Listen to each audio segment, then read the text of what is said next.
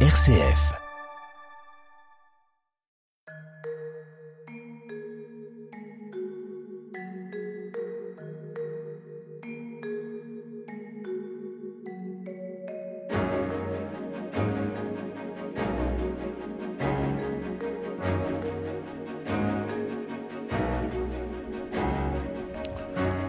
Bonjour à tous, euh, bienvenue sur RCF pour cette nouvelle édition de notre émission Où va la vie au micro.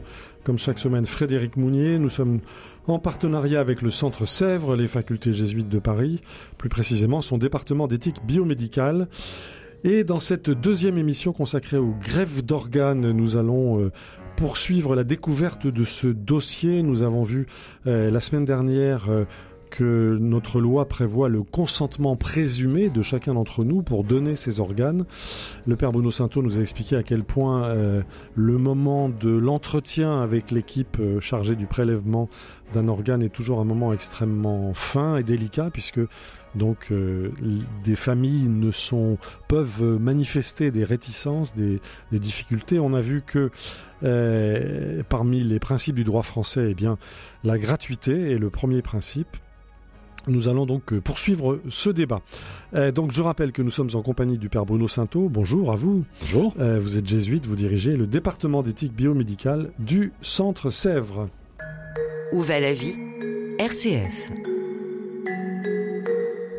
Donc les greffes d'organes, euh, quels sont les types d'organes et de tissus qu'on peut donner, qu'on peut prélever, euh, père Bruno Sainteau Ah oui, beaucoup de choses. Donc, C'est ce que une nous avons très dit, longue, je ce crois, que oui. nous avons dit auparavant, évidemment, les choses les plus connues, c'est le rein, le cœur, mais aussi foie, mais aussi pancréas, mais Mhm. aussi intestin, des tissus comme la cornée, euh, la peau, euh, euh, des veines, parfois des, des, des, des morceaux d'artères, des tendons, Mhm. des ligaments. voilà, on peut, Tout ce qui est humain, on tout peut- ce qui est du matériel humain, bah, matériel, en tout Oui. cas, qui permet ouais, de, de, de de sauver. comme, comme le dit le film, de, de réparer les vivants, Voilà. entre guillemets, en tout cas de, de sauver quelqu'un. euh, C'est bien ça qu'il faut rappeler. hein. Il Oui, s'agit oui. vraiment de sauver. Oui, oui, on peut même prélever, de- soit par exemple une seule valve cardiaque, par exemple, c'est possible aussi, euh, comme ça. Voilà. Bon, et puis les poumons. J'ai pas, oui, j'ai pas oublié les poumons aussi parce que c'est très, très important aussi. Voilà. D'accord.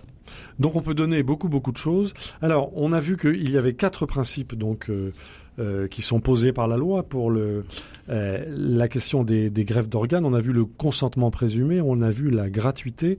Le troisième principe c'est l'anonymat. Expliquez-nous, Père Bruno Sainteau. L'anonymat, c'est une question euh, que les gens ont du mal à comprendre.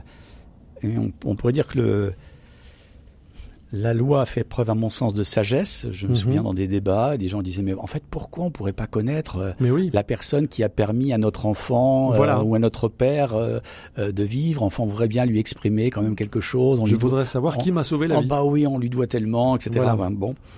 Alors Ben, pourquoi cet anonymat? On pourrait dire au moins trois choses. Je pense que bah, ça permet d'éviter toute pression psychologique, Mhm. affective. Et puis aussi parfois financière, n'est-ce pas Euh, si- S'il y avait des pressions, hein, Oui. des pressions par là, bon, entre la famille du donneur et du receveur. En fait, ne pas savoir, c'est aussi se libérer. On pourrait dire se libérer de la dette, parce que la personne qui a été greffée, on peut dire, elle a une dette. En fait, elle est en vie euh, parce que quelqu'un d'autre est mort. Mais oui. Faut, faut bien s'imaginer le, Oui. le, le théâtre que c'est portable le ce- théâtre, ce le théâtre de, de douleur Oui. et d'interrogation que ça représente. Euh, ben oui, euh, je, je suis greffé, je tiens ma vie euh, de quelqu'un d'autre, donc j'ai en fait une dette immense. Mhm. Et je pense que, que je la- ne pourrais jamais régler. Eh ben en fait non, on pourrait Non, jamais le régler. voilà. Et, et vous comprenez, si vous rencontrez la famille euh, qui, a, qui, la famille ou le- de, de la personne qui est décédée, qui a permis que ce soit vivant, vous avez une dette, vous savez pas comment faire avec ça. En fait, ça, ça met une pression psychique, euh, une dette irremboursable, euh, une pression affective également. On ne saurait pas comment faire, à mon sens. Mhm. Voilà, il y en a qui pourraient être contents et ça se passerait bien, mais je crois que dans l'immense majorité des cas, ne pas savoir, c'est prélever, c'est préserver sa liberté, c'est préserver ses, ses bon, sa, sa psychologie, c'est permettre aussi la- le travail du deuil Mhm. le travail du deuil de la famille du donneur. Parce que bon, elle, elle va savoir bon, eh ben voilà, l'organe a permis à sans doute, sans doute à quelqu'un, sans Oui. doute parce que peut-être que ça réussit, peut-être que ça n'a pas réussi, on ne sait pas. C'est une, en quelque sorte, une lueur d'espérance dans le deuil que nous vivons. Oui, et puis ça évite les représentations, oui, à, à qui euh, Oui. et que, que les affects partagés soient en fait euh, un obstacle au travail de deuil. Bon, euh, notre proche est décédé, on a prélevé sur lui, son organe, les organes qui ont été prélevés ont peut-être permis de sauver des vies, peut-être, on ne sait pas. pas. Voilà, de qui, euh, Mhm. quel âge. De ceux que je croise dans la voilà, rue. peut-être Ouais. quel âge, on ne Ça sait peut pas. être tout le monde, ça peut être Je n'importe crois qui. qu'il y a, Mhm. voilà, de, du- de la, pa- de la part de la famille qui euh, du donneur, et puis euh, on pourrait dire de l'appropriation du greffon par le receveur, Oui. parce qu'il a quelque chose en lui qui est dû à un autre. Il faut qu'il fasse de cet organe quelque- ben, un organe qui est sien, tout en venant d'un autre. Et hum, je pense que dans la plupart des cas, les, les pressions psychologiques et psychiques, euh, à mon sens, ne concourraient pas à, Oui. à Oui, l'appropriation du greffon. C'est déjà difficile de Oui. s'approprier Oui. un élément étranger à son propre oui, corps qui vient me permettre de continuer à vivre. Oui, oui, oui, oui, c'est, c'est, c'est déjà, il y a quelque chose d'étrange en moi qui ça. vient d'un autre, qui est mort sans doute dans des circonstances difficiles, Que je ne Euh, connaîtrai jamais. que je ne connaîtrai jamais, dont la famille est éplorée. Oui. Et alors c'est tout, ça fait une charge affective et psychique, une représentation Donc l'anonymat permet de se libérer de tout cela, de prendre du- En tout de la cas, distance. Se libérer, je ne sais pas, Oui. de prendre de la distance, comme vous, comme vous disiez, oui, d'avoir le, en tout cas, un peu plus d'espace et que les représentations soient moins, moins greffées d'affects, de, de personnes précises Mhm. qui sont rencontrées. Je, il me semble que le double travail, le deuil d'un côté, le travail d'acceptation de l'autre, et puis les pressions psychologiques qui pourraient naître entre des familles Mhm. à qui l'on doit. Et comme il y a quelque chose qui serait pas remboursable, à mon sens, ce serait très, très, très délicat. Voilà. Bon, voilà quelques éléments qu'on peut avancer sur l'anonymat. Ça me paraît un bon principe. Euh, Je me souviens dans pas mal de débats, les gens discutaient en disant non, non, on aimerait bien. euh. Bah oui, Alors, on, on- c'est on fait- naturel. oui. Alors, il y a aussi des, des, des, des cérémonies qui sont faites pour remercier les donneurs. Alors, ça, je crois que de, de façon collective, Mais on dans l'anonymat. Euh, bah oui, mais enfin, on va dire globalement, Ah un, oui. un hôpital où on fait des remercie, remercie des donneurs. Ah et là, oui. on pourrait faire quelque chose de peu plus, vous voyez, de plus large. Et c'est pas Mhm. beaucoup développé en fait, mais de, je sais pas, des lieux, des, bon, je sais pas- je sais pas comment on pourrait faire ça, mais de, Un rendez-vous annuel, par oui, exemple. je sais pas, quelque chose qui exprime une dette, Oui. une dette. euh, euh, Enfin, il y a quelque chose qui a été donné par quelqu'un et on, on célèbre le don. On est, on est reconnaissant pour les personnes qui ont donné. Ça pourrait être collectif, peut-être. Oui, euh, quelque chose de collectif. euh, Il y a, bien, on il saurait y a pas quelque qui, chose à mais- imaginer là. oui, je pense qu'il y a quelque chose d'imaginer. euh, une cérémonie de la reconnaissance, oui, ce serait quelque chose de très beau. Il y a des gens qui ont donné, on le célèbre ensemble. Ce serait, je pense, Alors- ça, à ça existe déjà, hein, mais c'est vraiment, ce serait vraiment à développer. On va poursuivre cette conversation sur le fond, mais avant, dans la série, il y a des choses à inventer. Euh, je voudrais vous faire écouter une, une publicité. Et oui, car euh, il y a des campagnes d'information, notamment à l'occasion de la Journée nationale euh, du don d'organes. Et je voudrais vous, faire écouter le, le clip de la, la campagne d'information de 2013. Alors c'est déjà assez ancien, mais vous, vous allez voir, c'est un clip assez prestigieux. Le film dure deux minutes. Il a été réalisé par les réalisateurs du film Intouchable, Olivier Nakache et Eric Toledano. Et ils mettent en scène des sommités du cinéma français, Nathalie Baye, Isabelle Carré, vous allez entendre leur voix, Marina Foïs et Gilles Lelouch. Et euh, chacun d'entre eux nous interpelle directement euh, pour qu'il transmette sa position à ses proches sur le don d'organes sans attendre. Écoutez. Je suis avec vous ce soir car j'ai une chose à vous dire. Une chose toute simple, mais une chose importante. Je voudrais vous demander de dire à vos proches si vous souhaitez ou non donner vos organes. Et je voudrais vous demander de leur dire maintenant. Non? Non Bah pourtant maintenant c'est le bon moment. Maintenant, c'est le bon moment parce que vous êtes là, Tranquillement installé dans votre canapé avec votre femme. votre mari, votre frère, votre sœur, vos grands-parents ou vos enfants. Bref, vous êtes en famille quoi. Maintenant, c'est le bon moment parce que s'ils ne sont pas à côté de vous, votre téléphone n'est pas loin. Donc euh, vous pouvez les appeler. Ou alors leur envoyer un message. maintenant c'est le bon moment parce qu'une carte de donneur, ça ne suffit pas. Parce que trop de familles ne connaissent pas le choix de leurs proches. Et parce que c'est justement à la famille de faire part du choix du défunt au médecin. Et quand on ne sait pas dans ces moments-là, c'est extrêmement dur de décider pour l'autre. Mais surtout, maintenant, c'est le bon moment parce que nous pouvons régler cette question une bonne fois pour toutes. En le disant tous à nos proches. Parce que ça prend pas plus de 10 secondes. Parce que vous êtes au moins 20 millions à nous écouter. Ouais, 20 millions. Parce que ça serait beau si 20 millions de personnes le faisaient en même temps. Et surtout parce que je vais le faire avec vous. Maintenant. Maintenant. Maintenant. J'appelle un proche. Ouais, Ben Allô, papa? Oui, maman. C'est mon frère. Je t'appelle pour une chose très importante. Je t'appelais juste pour te dire, je suis OK pour donner mes organes. S'il m'arrive quelque chose... euh, Non, non, non, pleure pas. Pourquoi tu pleures, maman? Je vais très bien. Non, non, non, mais c'est c'est pas pour déconner, c'est pas... Non, non. Et si jamais il m'arrive quelque chose... Je veux que tu saches que je suis d'accord. Comment ça, à qui? Non, chérie, les cheveux, c'est pas un organe. Oui, tous. euh, N'importe lequel. Mais non, mais me passe pas maman, je te le dis à toi et tu lui diras, voilà, simplement parce mais que... Les gens se servent. C'est un- c'est une sorte de, de buffet de moi-même, tu vois. Non, si je suis morte, je pourrais pas répondre, chérie. Oui, même celui-là, maman. Pour que tu le dises si jamais il m'arrive un truc, c'est tout. La mort empêche la téléphonie. Non, celui-là, non, je le garde. Dire à mon père que je veux donner mes organes. Et fais pareil. Appelle un proche. Oui, je t'aime. Voilà. Voilà. Voilà. Vous voyez, ça peut être simple. Nous, c'est fait. Et vous?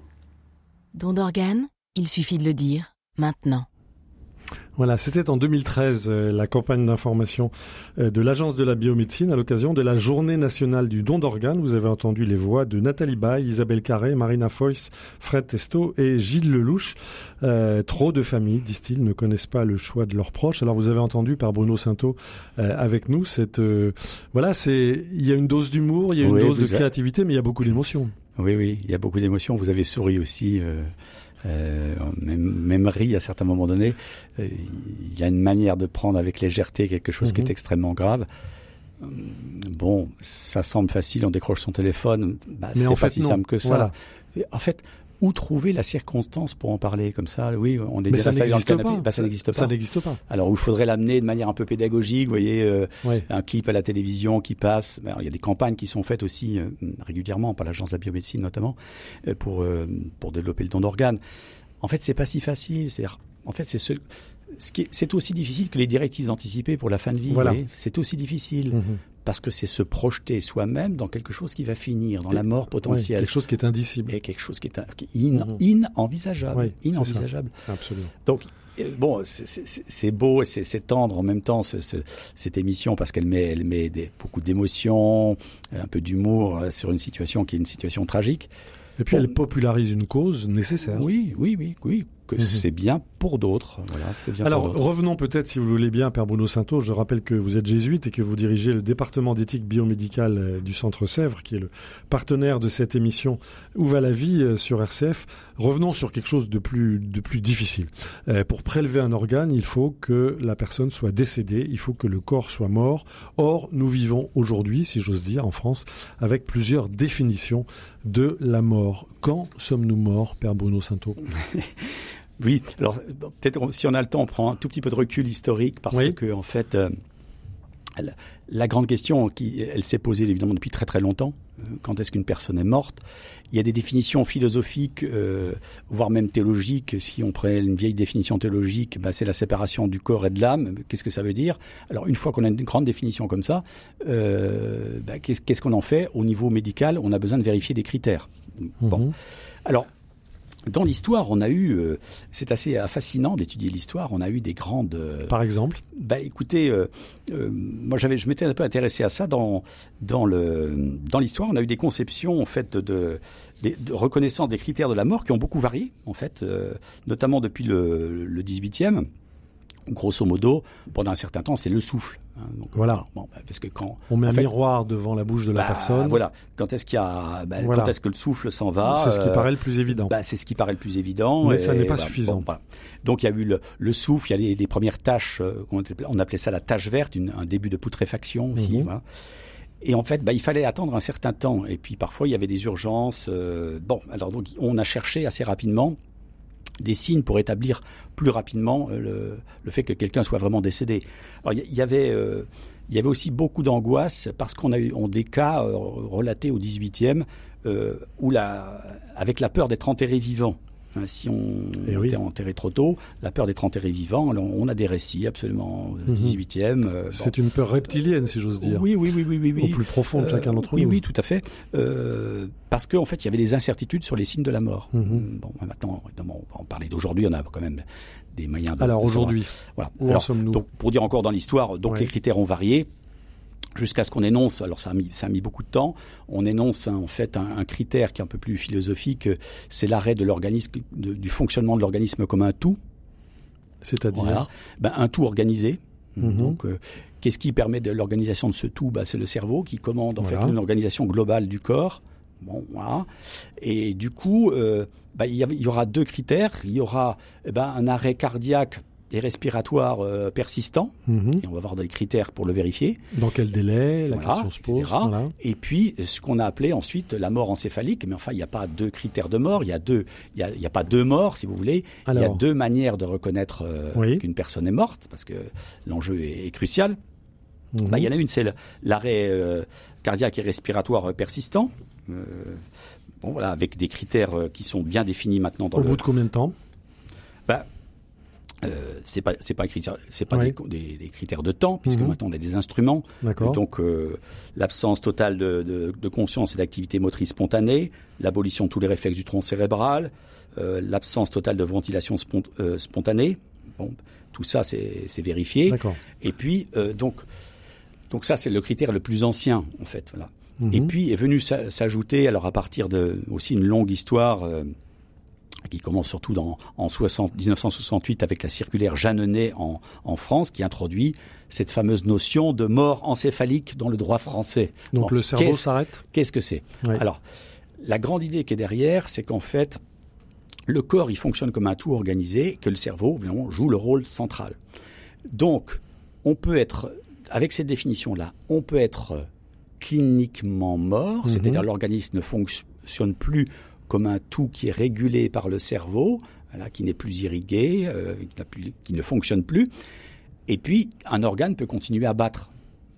Mhm. C'est le cas, bah, justement, qui est, qui est extrêmement douloureux et que l'on voit aussi très bien dans le film Réparer les vivants, mais on peut comprendre la souffrance des familles. C'est-à-dire vous avez une personne qui est décédée, mais elle est sous respirateur artificiel Voilà. pour maintenir aussi la, la respiration et la circulation le temps de faire le prélèvement. D'accord. Voilà. Donc il n'y a aucune espérance. Non, il n'y a aucune espérance. Mais- Et, puis, et puis, la médecine atteste avec ce fameux critère Mhm. que l'organisme a cessé de fonctionner comme un tout, même s'il y a encore un certain nombre d'organes qui peuvent continuer à vivre. Puis il peut y avoir aussi bah, les ongles qui poussent, il peut y avoir des Mhm. tas, de- tas de choses comme ça. Voilà. Et, et du coup, bah, ça, on le vérifie. euh, bah, on le vérifie euh, euh, quand il y a. euh, Mhm. on, on doit vérifier qu'en fait, là, il y a vraiment une destruction du, du fonctionnement encéphalique et de manière irréversible. Bah, là, on on fait deux électroencéphalogrammes, nuls et à réactifs, effectués à un intervalle minimal de 4 heures. Mhm. Bon, voilà. Donc il y a des critères très Et précis. puis euh, aussi, on, on en fait une angiographie qui objective la circulation, euh, l'arrêt de la circulation encéphalique. Donc voilà, il y a, il y a des critères médicaux. Mhm. Et puis, pour bien s'en assurer, il faut la signature de deux médecins, Deux médecins. deux médecins, Mhm. et qui n'ont pas de rapport avec les équipes de prélèvement. Là aussi, il y a beaucoup de sagesse dans le droit et le fonctionnement de la médecine.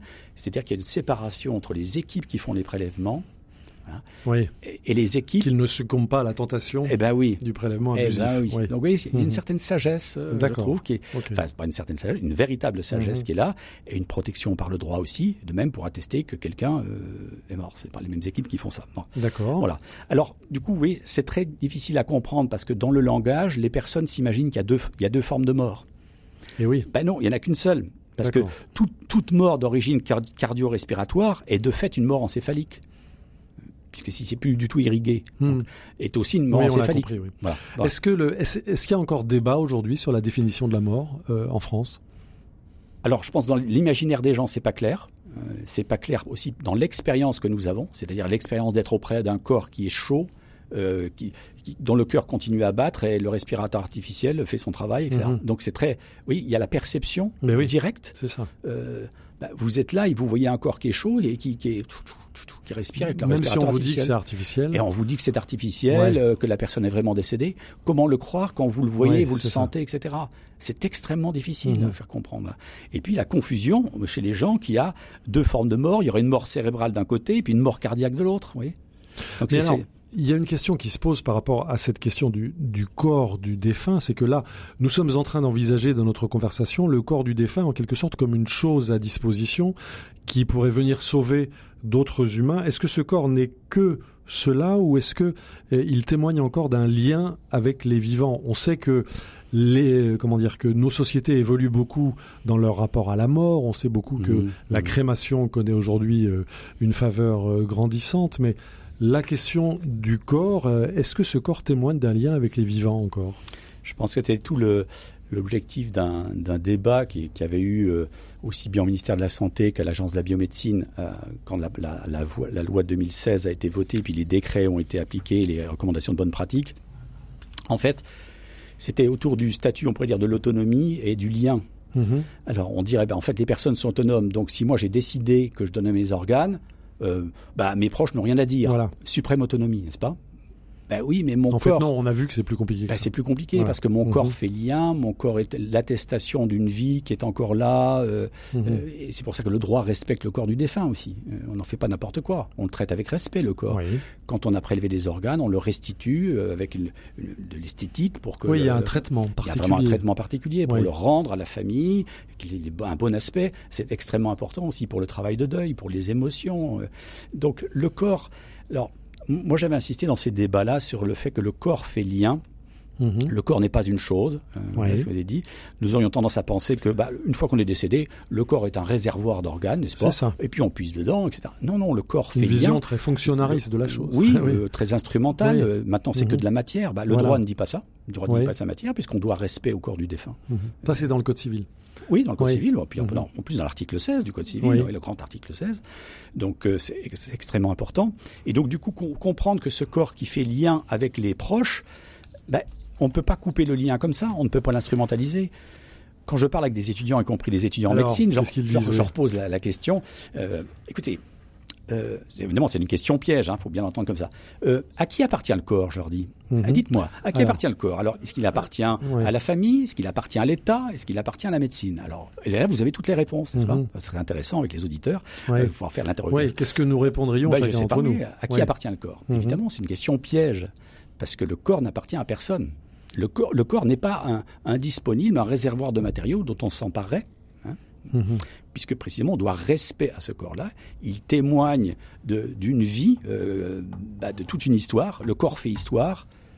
Le corps est le, le dépositaire de l'histoire d'une personne, et le corps fait lien avec euh, ce qu'a tissé cette histoire, dans le lien avec les Mhm. proches. Donc le corps n'est pas un réservoir euh, de, Oui. de matériaux. Et je pense que c'est important pour, de comprendre ça pour les liens affectifs, les liens, psy- les liens psychologiques que nous avons avec les corps, y compris des personnes décédées. Et nous le voyons bien quand nous faisons nous-mêmes l'expérience du deuil, quand nous allons, par exemple, fermer le cercueil, qui est un moment extrêmement, Tout à fait. extrêmement intense, difficile. euh, Car nous ne reverrons plus jamais la bah personne. Oui, oui. Donc, donc, Voilà. donc- donc c'est ce lien-là qu'il faut prendre en compte. Et donc le corps n'appartient à personne, ni à la médecine, Mhm. Ni à l'État, Alors, ni à la famille. Oui, Oui, ni à la médecine, dites-vous. C'est le moment d'évoquer ce scandale euh, que nous avons euh, tous vécu dans l'actualité, euh, des, des corps humains ou, Eh oui. ou des organes humains qui avaient été euh, stockés au sein de la faculté de médecine de la rue des Saints-Pères Eh à Paris, dans une absence de responsabilité manifeste, disons pour le moins. Et alors, il y a une sorte de révolte de la part des familles ou de la part des, des patients. que que s'est-il passé exactement? Ça signifie quoi, à votre avis? Ça, ça signifie que euh, le corps n'est pas une chose et que même dans notre société euh, laïque, sécularisée, ben voilà, on considère que c'est important? Ça signifie que la médecine a le besoin de faire des expériences en même temps, et puis euh, que ces expériences-là doivent être faites avec respect. Bon. Et que les corps, précisément, ne... c'est les corps de quelqu'un. Y a, quel- il y a quelqu'un dont atteste ce corps-là, même s'il a été congelé, euh, même s'il est dans le formol, euh, même que ça, c'est le corps de quelqu'un. On, on voit ça de manière très très forte. euh, par exemple, euh, le fait de restituer des têtes, euh, des têtes maoris qui ont été euh, Oui. em- emportées, des choses comme ça. Et bien, il y a une sensibilité extrêmement forte. Donc découvrir ça. Alors parfois en médecine, on pourrait dire des tendances instrumentalisantes. C'est très important de les dire que- étudiants en médecine, en chirurgie, doivent s'exercer sur des cadavres. C'est ce qu'ils font. Oui, mais encore une fois, c'est- un cadavre. Voilà. C'est pas un... C'est pas une chose. C'est pas une chose. Voilà. Donc il y avait quelqu'un. Mhm. Évidemment, quand on est en train d'opérer, on ne pense pas à tout ce que ça a pu être. Mhm. Il faut se concentrer. Mais c'est le dispositif global de respect. Donc on le sait bien, c'est dans le droit et tout ça. Mais ça signifie qu'il y a une grande vigilance à avoir. Parce que les tendances instrumentalisantes, elles pourraient revenir. Vous voyez, le scandale public qui est autour de ça témoigne aussi que dans Voilà. la conscience commune, que Mhm. Chacun se refuse, en fait, à être un vulgaire matériau quand il est décédé. Oui. Ceci nous reste commun, c'est communément partagé. Ben, Je crois. Oui. Euh, même si les processus aussi autour de les enterrements, la, le, le, fait que le corps maintenant soit incinéré ont changé aussi notre rapport voilà, au corps. On peut, on peut, se poser la question. Oui, il y a quelque chose qui mmh. change dans le rapport Alors, au corps. vous évoquez cette grande vigilance nécessaire et ce dispositif global qui entoure les greffes d'organes. Euh, c'est peut-être le moment de rappeler, on doit bientôt rendre l'antenne, mais c'est peut-être le moment de rappeler euh, ces difficultés qu'il y a eu après l'attentat de, de, de, Nice. Euh, donc, il y a eu plusieurs dizaines de personnes décédées, de victimes, et il semblerait que des prélèvements d'organes euh, ont été réalisés, disons, dans une certaine précipitation. À tout le moins, certaines familles euh, se sont réveillées, entre guillemets, euh, un certain temps après, en disant mais euh, je ne savais pas qu'on a Mmh, prélevé mmh. sur mon enfant ou Oui. sur mon sur mon conjoint. Oui, oui. C'est- C'est significatif de quoi, ça, à votre avis? Du lien qui nous, qui nous attache à, aux personnes que nous avons aimées euh, et dont témoigne encore une fois leur corps. En fait, il y a dans l'expérience commune, même si euh, c'est euh, dans l'expérience commune, cette conscience que le corps doit être euh, digne de respect même après le décès parce qu'il témoigne de l'existence de quelqu'un. Et on sent bien comment aussi des impératifs médicaux euh, peuvent nous fa- faire réduire le corps hein, finalement à, à une machine ou à un, un ensemble euh, organisé d'organes euh. Voilà. dont on, où on pourrait puiser. Donc l'expérience commune est très importante. Parce que la manipulation, la chirurgie Voilà. aussi, on n'est pas en train de se poser des états d'âme qui appartiennent à ce corps-là. Mais oui. On méta et on fait ce qu'on a à faire. Mhm. Donc c'est normal, il y, a, Oui. il y a un geste technique qui fait qu'on doit être concentré sur ce qu'on Mhm. fait. Mais c'est tout le, tout le dispositif autour qui doit être là. Euh, Alors, c'est qui doit rester humain, humanisé. mais c'est ça qui est humanisé. Dans Oui. toute l'histoire de l'humanité, Voilà. on a traité le corps avec égard. Mhm. Quand on, quand on aime, on traite avec égard. Euh, on fait pas n'importe quoi. Voilà. Euh, même si la, bon, l'incinération pose d'autres problèmes dont on, va- on pourra peut-être parler un, Oui, oui, autre jour. évidemment. Mais mais il y a quelque chose dans la conscience commune qui se révolte. Mhm. Et puis il y a aussi quelque chose dont il faut prendre conscience aussi, c'est que les modes de relation dans les, les systèmes familiaux euh, changent. C'est-à-dire Bien quand vous avez des familles très cohérentes ou des systèmes familiaux où c'est pas l'individu qui décide, c'est la famille. Mhm. Euh, là aussi, le, le fait que nous sommes- nous soyons dans des, des sociétés qui sont multiculturelles, Oui. La tendance à l'autonomie, moi je fais ce que je veux, ma famille n'a rien à Et dire. en fait, non, ça n'existe pas comme Oui, ça dans, c'est dans ça. plein de, plein de Oui. situations. Donc le, la famille, elle fait un système, elle, elle entoure le défunt, c'est elle qui va dire des choses. Et nous avons du mal peut-être encore à comprendre ça Et, et Euh, à l'écouter. Et à l'écouter, oui. Un grand merci à vous, Père Bruno Sainteau. Je rappelle que vous dirigez au Centre Sèvres à, Paris, les facultés jésuites de Paris. Vous dirigez le département d'éthique biomédicale. Euh, nous arrivons au terme de cette deuxième semaine de conversation avec vous autour de la question si passionnante, on l'a vu, des greffes d'organes. On voit bien toutes les questions éthiques qui sont soulevées à travers cette problématique. Nous nous retrouverons la semaine prochaine et nous aborderons le troisième volet de notre réflexion sur les greffes d'organes. Nous aborderons notamment la question sous l'angle de ce qu'en disent les religions. Voilà, je rappelle que nous sommes en partenariat avec le Centre Sèvres, les facultés jésuites de Paris et son département d'éthique biomédicale. Euh, en attendant la semaine prochaine, vous pouvez évidemment réécouter cette émission, celles qui l'ont précédée, euh, où vous voulez, quand vous voulez, en podcast, en balado-diffusion. Rendez-vous pour cela sur le site de RCF, sur l'application, sous la rubrique Où va la vie? Évidemment, si vous souhaitez aller plus loin, nous vous invitons à visiter le site du département d'éthique biomédicale du Centre Sèvres, centresèvres.com. Un grand merci à notre réalisateur Pierre Samanos et merci à vous tous pour votre fidélité. À la semaine prochaine.